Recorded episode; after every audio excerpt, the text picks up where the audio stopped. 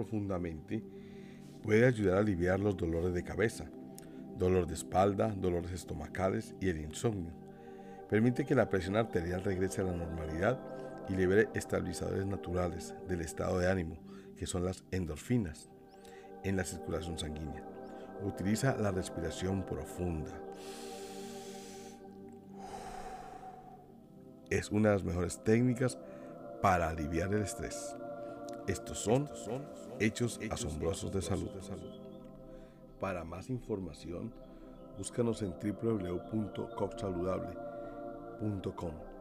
Allí podrás dejar tus comentarios y encontrar todos los episodios que de pronto te hayas perdido. Ya vamos en la temporada número 6. Hasta pronto. Cordial saludo para todos. Mil gracias por recibirnos en sus hogares y por compartir esta información con sus familiares y amigos. Vamos a darle comienzo al tema de hoy. El aire. Una vez más continuamos con el aire, Diana. Ayer iniciamos el sexto, la sexta temporada del oxígeno, el aire, que es lo que más nos mueve a todos. Y además, tú entras como una, una aroma fresca a nuestro programa, a nuestros podcasts, porque tú también te estrenaste ayer. Así que una vez más te doy la bienvenida a ti y a nuestros oyentes, ¿ok? Gracias. ¿Estás realmente afectado por la contaminación del aire exterior?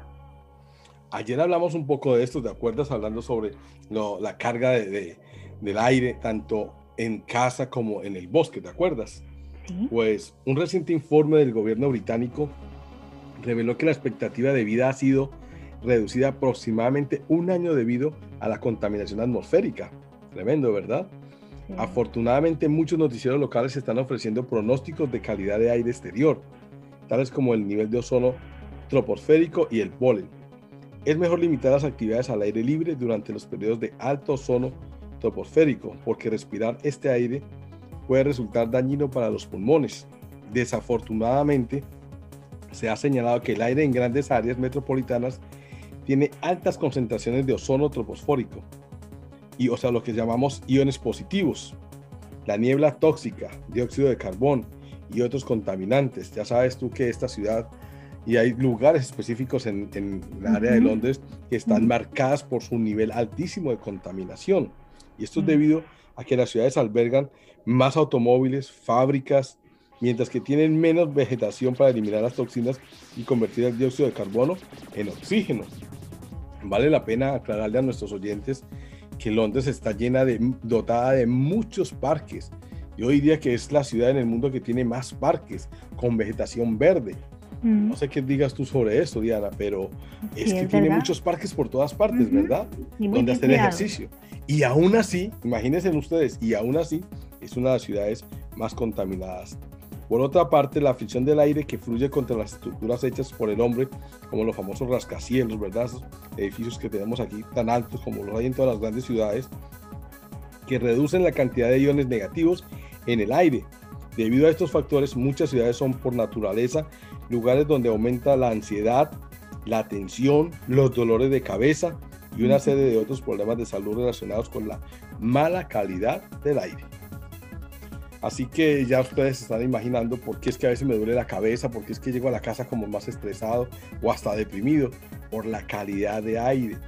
Necesitamos como más de lo bueno. ¿Qué es más de lo bueno? Respirar durante una larga temporada de tiempo en un parque donde vamos a tener aire fresco. Nuestro cuerpo necesita oxígeno que no esté tan cargado, ¿verdad? ¿Verdad? Sin embargo, la hiperventilación, o sea, la respiración rápida anormal causada por la ansiedad y nerviosismo, puede conllevar a un exceso de oxígeno en la sangre y la disminución correspondiente a los niveles de dióxido de carbono. Cuando esto sucede, el equilibrio del pH del cuerpo es perturbado, conocido como alcalosis respiratoria. Los síntomas incluyen mareos y palpitaciones respiratorias, un tratamiento común para la hiperventilación es respirar dentro de una bolsa de papel, la cual restaura la normalidad de los niveles de dióxido de carbono. Así que si no respiramos bien, nosotros vamos a tener un aire muy, bueno, respirar bien me refiero al lugar donde nos encontramos, al área, ¿cierto? Si estamos en un lugar cerrado, hablábamos ayer, ¿te acuerdas? una casa cerrada, los edificios todos cerrados. Eso es una carga o una respiración mala y lo que llamaríamos un aire, un aire contaminado. ¿Está relacionada la calidad del aire con las enfermedades cardíacas? Hmm. Aquí abrimos una ventana bastante interesante, Diana, porque el aire toca a todas las enfermedades casi que vamos a numerar. Comenzaremos por entonces por las enfermedades cardíacas.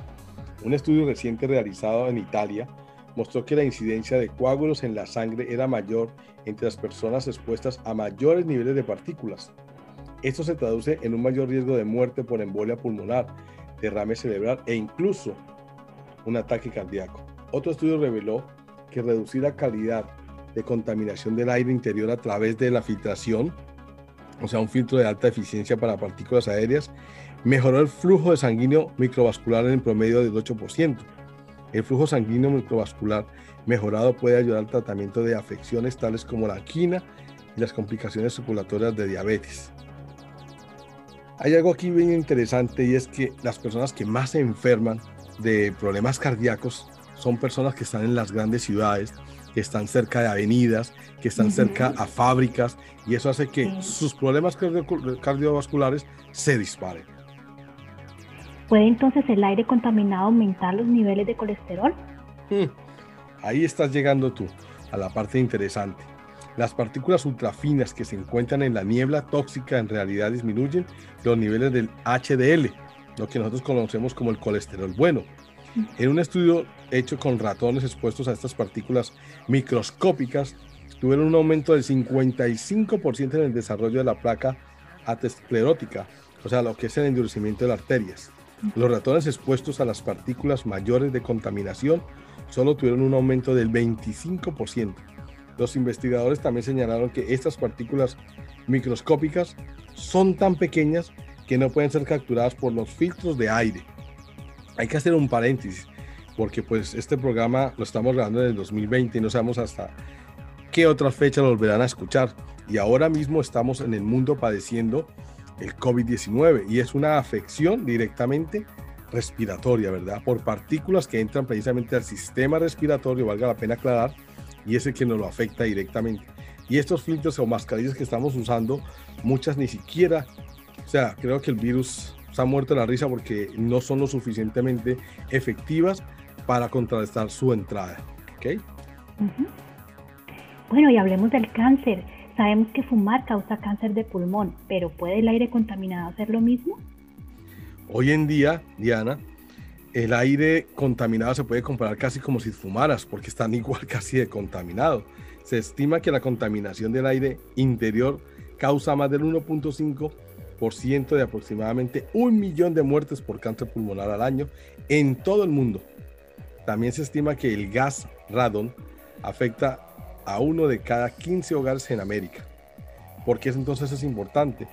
La Asociación Pulmonar Americana clasifica al radon como la segunda causa de cáncer de pulmón en los Estados Unidos. Hasta 20.000 muertes de cáncer pulmonar por año. En segundo lugar, después de fumar, los exámenes nos dicen claramente que fumar, ¿verdad?